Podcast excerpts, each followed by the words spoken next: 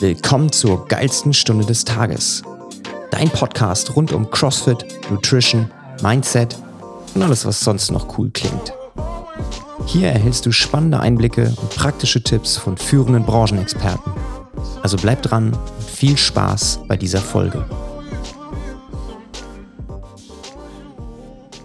Das Thema, über das ich heute sprechen möchte, ähm, wurde jetzt schon mehrfach angefragt, ob es denn nicht möglich wäre, mal so ein bisschen über das Thema auch CrossFit, Box und Finanzen zu sprechen, Mitgliedsbeiträge. Wieso ruft eine CrossFit-Box denn so einen Mitgliedsbeitrag auf? Wie berechnet sich so ein Mitgliedsbeitrag? Warum sind die denn so hoch? Und warum ist ein normales Fitnessstudio günstiger? Und ähm, ich dachte mir, ich nutze diese Folge einfach mal, um das ja, zu versuchen, mal so ein bisschen Licht dahinter zu bringen, auf welcher Berechnungsgrundlage sich überhaupt Mitgliedsbeiträge, ähm, ja, berechnen und, ähm, auch warum die meisten CrossFit-Boxen viel zu niedrige Mitgliedsbeiträge haben, warum sie viel höher sein müssten, um wirtschaftlich, ähm, zu handeln.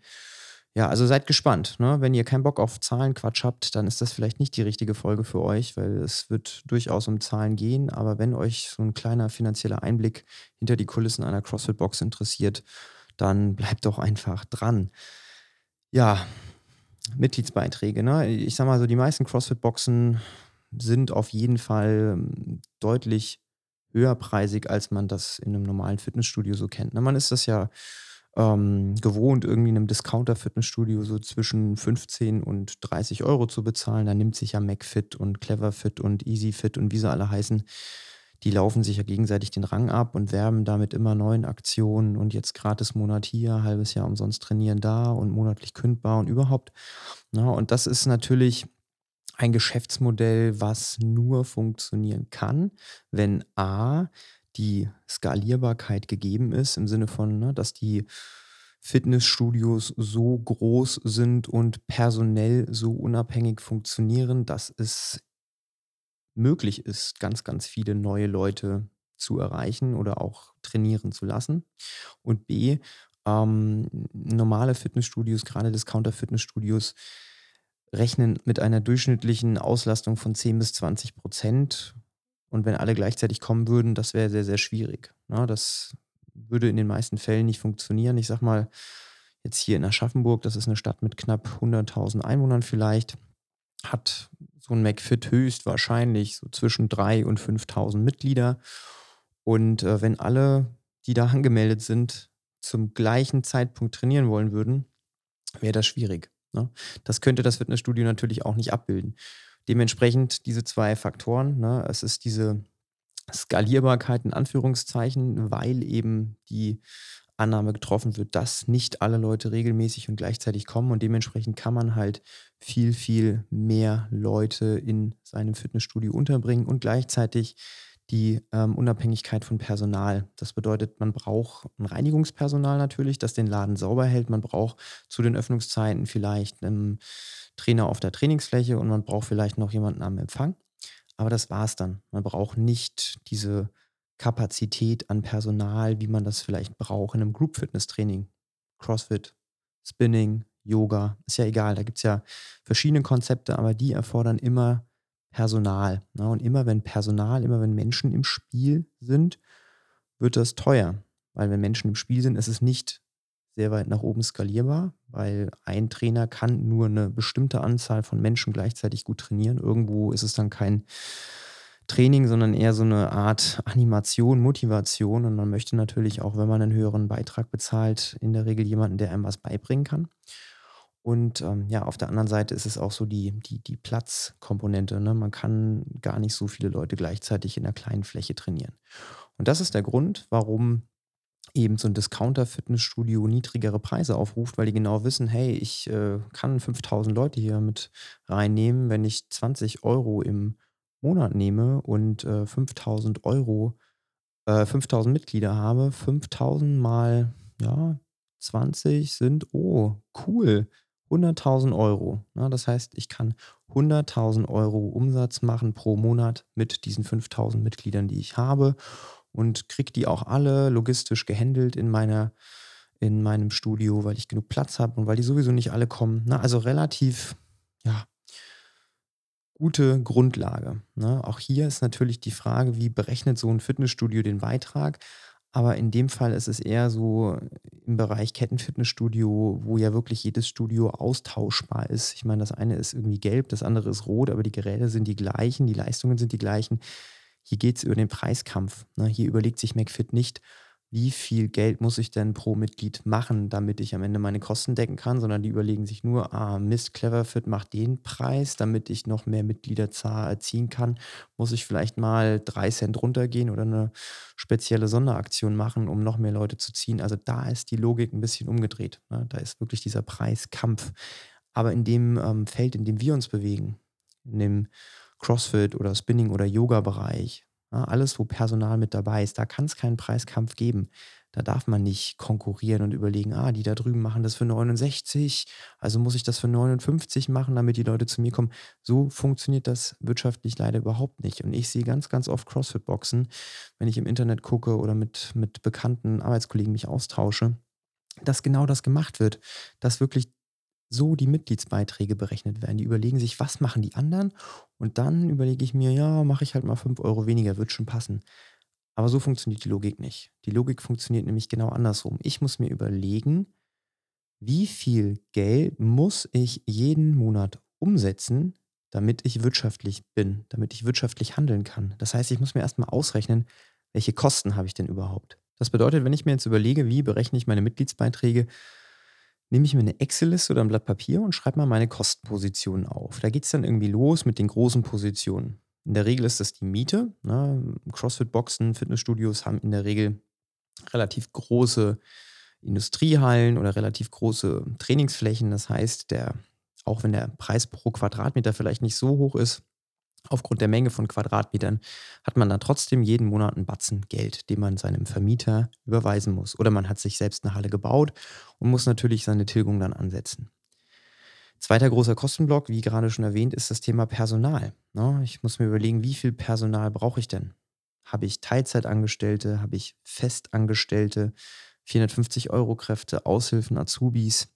Wie sieht's mit meinem Unternehmergehalt aus?“ Also, ich als selbstständiger Inhaber einer CrossFit-Box möchte ja auch davon leben können. Ich möchte mir selbst 'n Gehalt zahlen, womit ich idealerweise, ohne dass ich noch 'nen anderen Job machen muss, davon leben kann, vielleicht meine Familie supporten kann, vielleicht auch mal in den Urlaub fahren kann und auch mich privat krankenversichern kann und noch Geld zurücklegen kann, ne? Und da sprechen wir natürlich auch jeden Monat von 'ner relativ großen Summe, weil nur weil irgendwie 5.000 € brutto auf dem Überweisungsträger draufstehen, heißt das ja nicht, dass in meinem Geldbeutel dann auch wirklich 5.000 € ankommen, sondern bis das alles mal versteuert ist, ne, kriege ich dann am Ende vielleicht noch 2 bis 3.000 € raus und 'n Unternehmerlohn, ja, sollte vielleicht 'n bisschen höher sein als 'n normaler Arbeitnehmerlohn, weil du musst ja auch irgendwelche Risiken mit einkalkulieren, ne? Ich nehme ja 'n unternehmerisches Risiko in Kauf. Ich arbeite in der Regel ja auch deutlich mehr als 'n normaler Angestellter, habe deutlich weniger Urlaub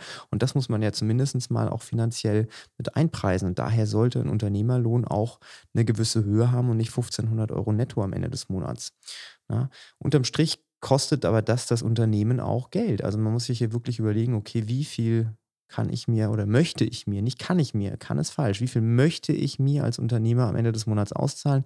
Wie viel möchte ich meinen Mitarbeitern auszahlen? Das schreibe ich dann auf. Dann geht's um so Themen wie verschiedenste Lizenzen, sowohl GEMA als auch GEZ, als auch vielleicht jetzt in dem Fall die CrossFit-Lizenz, sämtliche anderen Gebühren, die da irgendwie auf einen zukommen, Müllgebühren. Da kommen auch noch die Nebenkosten mit rein, ne? Also, zum Beispiel Strom oder Gas, alles, was jetzt in den Mietkosten nicht mit drin ist. Das ist natürlich auch 'ne Position, die ist nicht zu vernachlässigen. Da sind dann vielleicht auch noch Leasingsachen mit drin, wenn man die Geräte nicht gekauft hat, sondern geleast hat.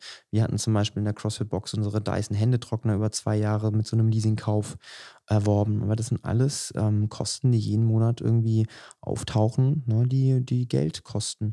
Da geht's um Kontoführungsgebühren, um irgendwelche, ähm, Spotify und Apple Musics, damit ich auch Musik abspielen kann. Also, das summiert sich und das ist nicht zu vernachlässigen und dementsprechend auch 'n relativ großer Posten jeden Monat, der da vom Konto runtergeht. Dann sind's natürlich auch so Sachen wie Finanzierungsgebühren, ne? Also, wenn ich zum Beispiel 'n Kredit aufnehme, muss ich den vielleicht tilgen auf der einen Seite, egal ob ich da jetzt 'ne Immobilie von gekauft habe oder in unserem Fall, wir haben keine CrossFit-Halle gekauft, sondern wir haben, als wir umgezogen sind, ähm, neue Geräte gekauft, 'n bisschen in Innenausbau investiert. Und das sind aber auch schnell mal 125.000 € gewesen, ne? Und die müssen ja über 'nen gewissen Zeitraum wieder zurückgeführt werden. Das heißt, ich muss jeden Monat irgendwie 1500, 1.600 € in Tilgung stecken über mehrere Jahre. Auch das muss man mit einpreisen, muss man mit aufschreiben. Und dann sind wir wahrscheinlich immer noch nicht am Ende, ne? Wir haben jetzt mal einige Faktoren oder ich habe jetzt mal einige Faktoren genannt, die man zusammenrechnen muss damit man am Ende des Monats oder vielleicht sogar auch am Ende des Jahres, wir rechnen das jetzt mal auf Jahresbasis hoch, ähm, seine Kohle, äh, bezahlen kann, ne? Das muss alles durch die Mitgliedsbeiträge oder sonstige Einnahmen gedeckt werden, damit dann nach Steuern, nach allen Sachen, die dann noch kommen, noch Geld übrig bleibt. Und es sollte auch Geld übrig bleiben, weil man will ja auch wachsen, man will ja auch was zurücklegen für schlechte Zeiten. Ich meine, Corona ist das beste Beispiel. Unternehmen, die schlecht gewirtschaftet haben und nichts auf der hohen Kante hatten, sind umgegangen. Die sind einfach Hops gegangen, weil sie keine finanziellen Reserven hatten, ja? Und das ist grade, wenn man 'n kleines Unternehmen ist, ganz, ganz wichtig. Und meistens passiert das, indem man sich nicht richtig positioniert mit seinem Preis, dass man sich unter Wert verkauft und dann nicht genug Geld hat, um sich auch mal für schlechte Zeiten zu wappnen, ne? Also, wenn man das jetzt alles mal zusammenrechnet, mal so grob überschlägt, da können wir ja auch mal an dem Beispiel unserer CrossFit-Box einfach, ähm, das ansetzen. Ich meine, das sind ja auch keine Geheimnisse, ne? Wir zahlen also, ich rede jetzt mal von ich rede jetzt mal von Netto ähm, ne, weil als Unternehmer als guter Unternehmer redet man ja immer von Nettozahlen. Also, netto heißt, ähm, ohne 19 % Umsatzsteuer. Brutto wäre dann, ne, mit 19 % Umsatzsteuer. Wir zahlen jeden Monat knapp 5.000 € Miete. Ne, das ist schon mal 'ne Ansage. Wir zahlen sogar fast mehr. Wir zahlen sogar fast 6.000 € netto Miete? Das sind also im Jahr 72.000 € alleine, die wir an Mietkosten haben. Dann haben wir Personalkosten und wie gesagt, wenn man so 'n Unternehmergehalt ansetzt, sagen wir mal von 5.000 € brutto. Also, was ich als Unternehmen mir selbst überweise, damit das netto auf meinem Konto ankommt, ne? Das ist dann weniger als 5.000. Aber sagen wir mal 5.000 €, das sind dann 60.000 € im Jahr. Also, kommen quasi zu diesen, äh, 70.000 € Miete kommen noch mal 60.000 € dazu für mich als Unternehmer. Dann kommen noch andere Personalkosten dazu. Dann haben wir vielleicht noch mal jeden Monat 2.500 € andere Personalkosten. Das sind auch 30.000 €. Das heißt, wir haben 70.000 € Miete plus 60.000 plus 30.000, ne, sind 160.000 €. Dann haben wir noch weitere Kosten, die sich am Ende des Jahres bestimmt noch mal auf 40, 50.000 € hochsummieren, mindestens, ne? Also, das sind ja irgendwie so 4.000 € im Monat. Und schon sind wir bei knapp 200.000 €, die wir da an Ausgaben haben. Minimum, so. Jo, das ist auf jeden Fall 'ne Hausnummer. 200.000 €, die man mindestens als Ausgabe hat. Jetzt muss man sich überlegen, wie viel Mitgliedsbeiträge ich erwirtschaften muss, um erst mal die Fixkosten ohne variable Kosten, ohne irgendwelche Equipment-Erneuerungen, ohne irgendwelche Anschaffungen et cetera, et cetera wieder reinzubekommen, ne? Also, wahrscheinlich reden wir gar nicht von 200, sondern eher von 250.000 €, wenn man sich das mal so übers Jahr anguckt, weil grade so was wie Tilgung habe ich jetzt gar nicht mit einbezogen, ne? Also, nehmen wir mal 250.000 € an Ausgaben an. Wenn wir 250.000 € an Ausgaben haben, wie viel, wenn ich das jetzt wiederum durch z 12 Monate teile, ne, wie viel, ähm, Mitgliedsbeiträge ich da überhaupt erst mal einnehmen muss, damit ich so viele Ausgaben decken kann, ne? Also wenn ich 250.000 durch 12 teile, komme ich auf knapp 21.000 €. So, 21.000 € pro Monat netto an Ausgaben. Mit 'nem vernünftigen Unternehmergehalt, mit 'nem Gehalt für meine Mitarbeiter, mit der Tilgung von den Krediten, mit der Miete von der Halle und dann noch mit den ganzen anderen Kosten. 21.000 € pro Monat, die ich erwirtschaften muss, damit ich plus minus null bin, ohne dass ich Gewinne gemacht habe damit ich grade so überleben kann und unterm Strich nicht drauflege. Ihr merkt also, das ist eine ganz schön teure Nummer, so eine CrossFit-Box zu betreiben, ne? Also, das ist, äh, nicht Friede, Freude, Eierkuchen, sondern das ist ein ganz normales, äh, Wirtschaftsunternehmen, wo jeden Monat jede Menge Kohle anfällt an Kosten. Ja, und auf der anderen Seite muss man sich dann halt überlegen, okay, wie viel Kohle kann man denn verdienen? Was ist denn so meine Kapazitätsgrenze? Weil ein Unternehmen macht ja nur dann Sinn, wenn ich, äh, irgendwie mehr Geld umsetzen kann, als ich ausgebe. Also muss ich ja auch irgendwie in der Lage sein, mehr Geld umzusetzen, als ich irgendwie ausgebe. Und da muss man sich erst mal drüber im Klaren werden, was sind denn eigentlich meine Gegebenheiten? Also, wie viel Fläche habe ich? Wie viele Leute kann ich auf der Fläche trainieren? Wie viel Trainerstunden habe ich zur Verfügung? Was ist vielleicht meine Gesamtkapazität an Mitgliedern? Und, ähm, wenn ich mir das jetzt mal überlege, wir haben irgendwie 16 Trainingsplätze bei knapp 300 Quadratmetern und, äh, der Rest ist eben Equipment, Lagerfläche oder Fläche, wo nicht so gut drauf trainiert werden kann. Wahrscheinlich könnte man auch mit 18 Leuten trainieren, aber ich sage mal, mit 16 Leuten kann man da noch ganz gut trainieren. Und, äh, wir haben so im Durchschnitt 5 Stunden am Tag. Und, äh, wahrscheinlich würde es auch nicht wirklich viel mehr Sinn machen, noch mehr Stunden zu machen, weil das sind schon ja so die Peak-Stunden, wo die meisten Leute zum Training kommen können. Das heißt, an einem normalen Tag können so ungefähr 80 Leute trainieren, ne? Wenn wir jetzt mal unterstellen, dass nicht jeder jeden Tag kommt, sondern die meisten Leute so irgendwie jeden dritten Tag, kriege ich dadurch die Möglichkeit, eben diese 80 Trainingsstunden mal 3 zu multiplizieren und da komme ich so ungefähr auf 240. Diese 240 ist dann die ungefähre Zahl an Mitgliedern, die ich mit diesen 16 Plätzen und den 5 Trainingsstunden, die vorhanden sind, abfrühstücken kann, in Anführungszeichen. Ne? Man kann da natürlich noch ähm, drüber nachdenken, zwei Kurse parallel zu machen. Da bräuchte man natürlich wieder einen Trainer, das würde die, also die Personalkosten dann wieder in die Höhe treiben. Natürlich hat man noch andere Stellschrauben. Aber sagen wir mal so mit dem Setup, mit den Kosten, die äh, wir ausgerechnet haben, kommen wir irgendwie auf 240 oder wir runden es mal auf, 250 Mitglieder, ne, der Einfachheit halber.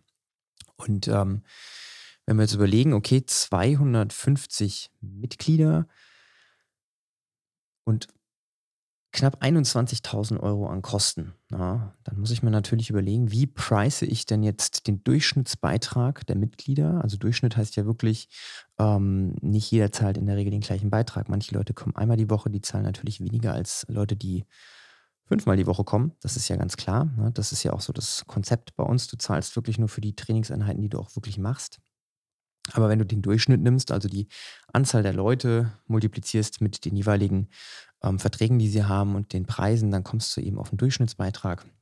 Und ähm, in unserem Fall, deswegen haben wir das ja auch so gepriced, na, liegt der Durchschnittsbeitrag knapp bei 100 Euro.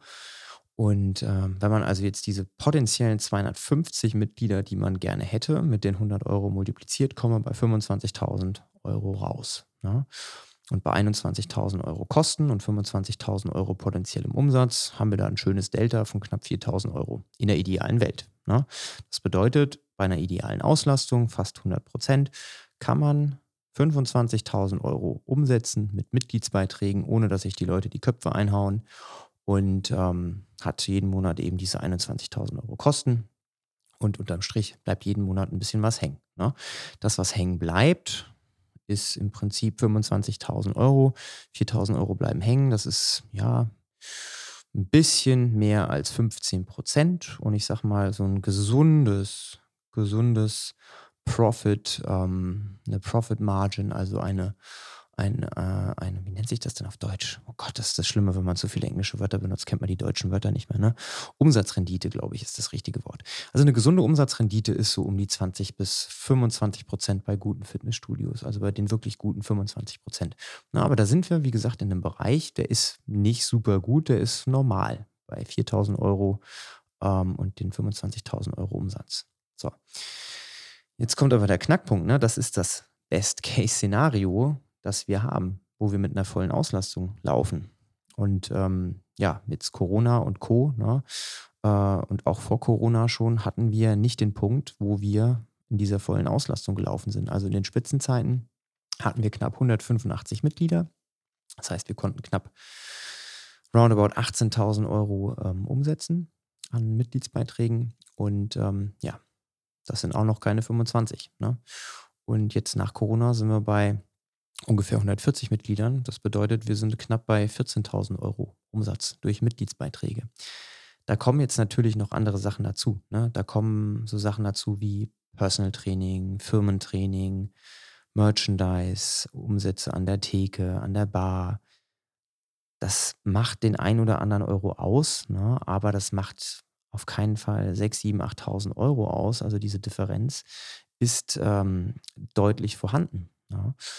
Und ähm, ja, was ist das Resultat daraus, wenn man also mehr Geld ausgibt, als dass man einnimmt? Das ist langfristig wirtschaftlich nicht sonderlich gut. Ne? Das heißt, man muss gucken, dass man das Unternehmen in dem Falle wieder so positioniert, dass die unternehmerischen Ausgaben nicht größer sind als die Einnahmen. So, dann hat man verschiedene Stellschrauben, wo man schrauben kann.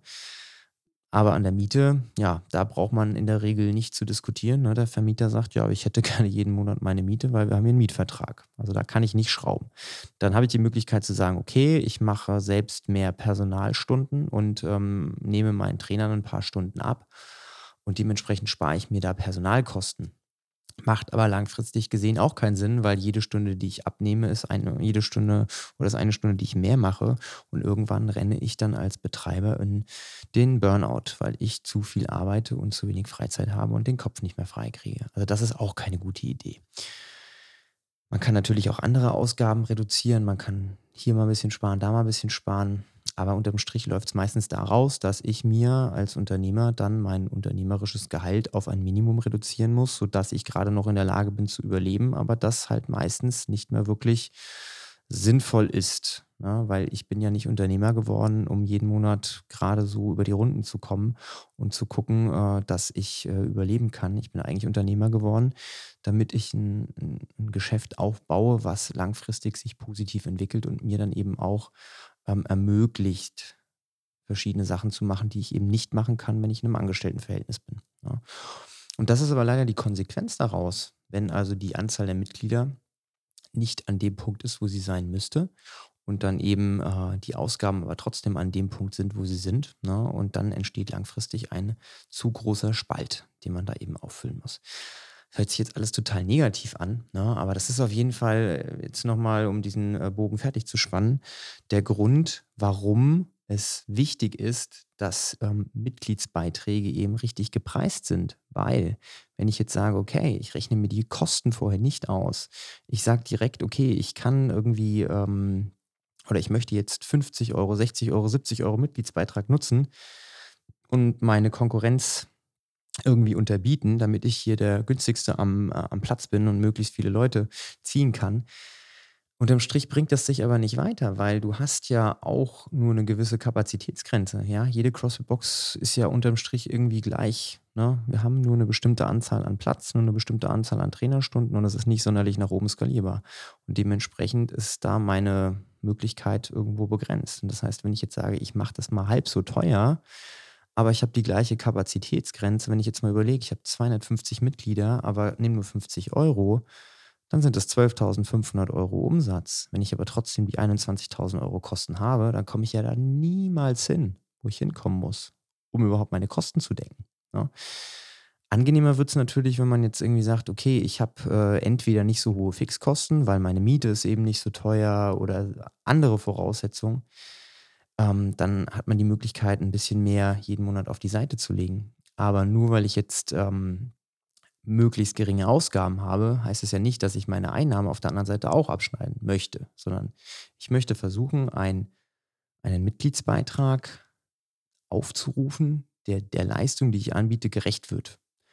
Und der Mitgliedsbeitrag, der soll so hoch sein, dass er in der Lage ist, das Unternehmen langfristig zu supporten. Ne? Der muss, der Mitgliedsbeitrag muss so angepasst werden oder so angesetzt sein, damit ich als Unternehmer in der Lage bin, das Unternehmen zu führen und nicht jeden Monat draufzulegen. Ne? Und das ist, wie gesagt, über eine Rechnung mit umgekehrter Logik, so wie ich das gemacht habe, ne? also anzusetzen mit den Kosten, was kostet es denn jeden Monat das Unternehmen zu führen und was ist meine Kapazitätsgrenze.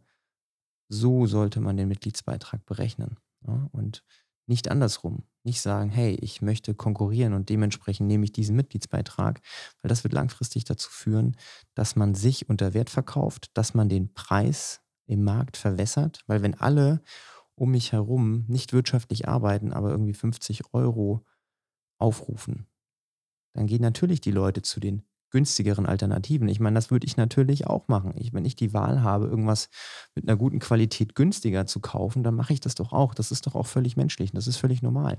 Aber es ist halt einfach unternehmerisch nicht sinnvoll, weil ich möchte, wenn ich ein Unternehmen betreibe und das nicht als Hobby betreibe, sondern wirklich als Unternehmen in der Lage sein, ja unternehmerisch zu arbeiten. Und das geht halt nur, wenn am Ende des Monats genug Kohle bei rumkommt. Und das geht, wie gesagt, auch nur dann, wenn ich meinen Price Point so festsetze, dass unternehmerisch gesehen genug bei rumkommt.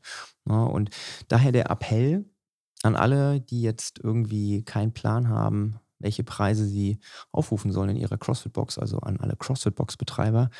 Rechnet euch das bitte vorher mal aus. Egal, ob ihr jetzt eine CrossFit-Box neu eröffnet oder ob ihr eine CrossFit-Box betreibt.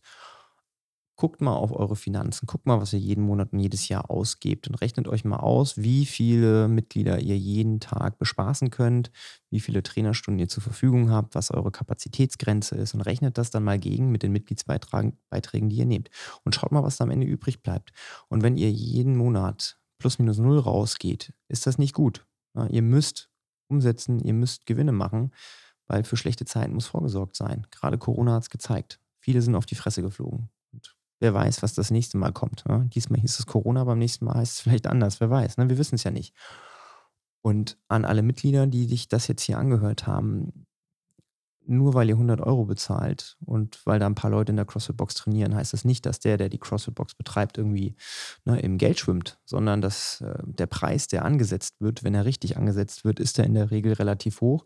Das liegt daran, dass auf der anderen Seite auch ein richtig großer Batzen an Kosten da ist. Ne? Und da muss man einfach so ja, transparent mal durchschauen auch und sich überlegen, okay, ja, Qualität hat ihren Preis. Immer wenn Menschen, wenn äh, Personen im Spiel sind, äh, Gehälter gezahlt werden müssen, dann kostet das Geld, wenn es ein Produkt ist, was nicht skalierbar ist. Und das ist ganz, ganz wichtig. Das, was wir machen, ist nicht so gut skalierbar. Wenn wir jetzt ein Online-Training anbieten würden, ein E-Book verkaufen würden, egal was, da kann ich 100.000 verkaufen, da kann ich nachts schlafen, Leute kaufen das irgendwie und ich muss gar nichts dafür machen. Das ist skalierbar.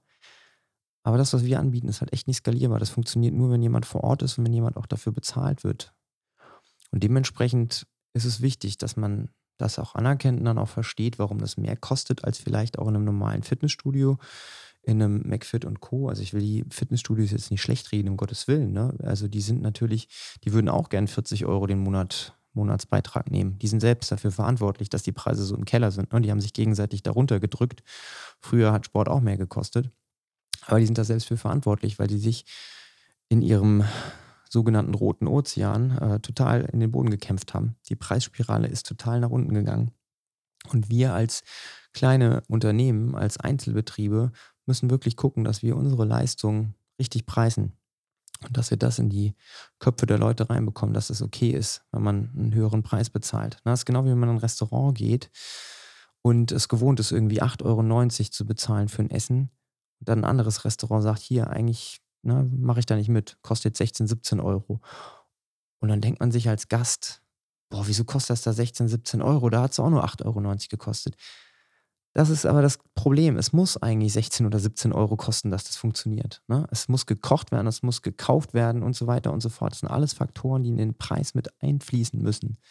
Und nur weil gewisse Unternehmer nicht in der Lage sind, den Preis richtig zu setzen und dementsprechend den, den Markt verwässern, heißt es nicht, dass andere zu teuer sind, ne? sondern in der Regel das, was man als teurer oder teurer als der Durchschnitt wahrnimmt, ist meistens eher der bessere Preis, der unternehmerisch richtigere Preis. Aber alle anderen konkurrieren halt um den Preis. Ne? Und leider Gottes ist Geiz in Anführungszeichen immer noch geil. Ne? Inflation äh, und so weiter und so fort führt dazu, dass wir weniger Geld haben und dementsprechend wollen wir kein Geld mehr ausgeben. Ne? Aber nur wenn wir halt eben Geld ausgeben, funktionieren Unternehmen auch. Unternehmen funktionieren nicht, wenn wir immer die billigste Alternative wählen wollen. Ja. Also, jetzt habe ich viel drum geredet, habe viel über Unternehmen und Preise philosophiert und, ähm, ja, ich hoffe trotzdem dem einen oder anderen so ein bisschen die Augen öffnen zu können zu diesem Thema und ich freue mich natürlich immer über Vorschläge. Wenn ihr also ein Thema habt, das euch auf der Seele brennt, dann immer raus damit. Zögert nicht, mir zu schreiben. Ich beantworte in der Regel alle Nachrichten zeitnah. Ja, ich hoffe, ihr konntet was mitnehmen und wir hören uns beim nächsten Mal. Bis dahin, tschüss.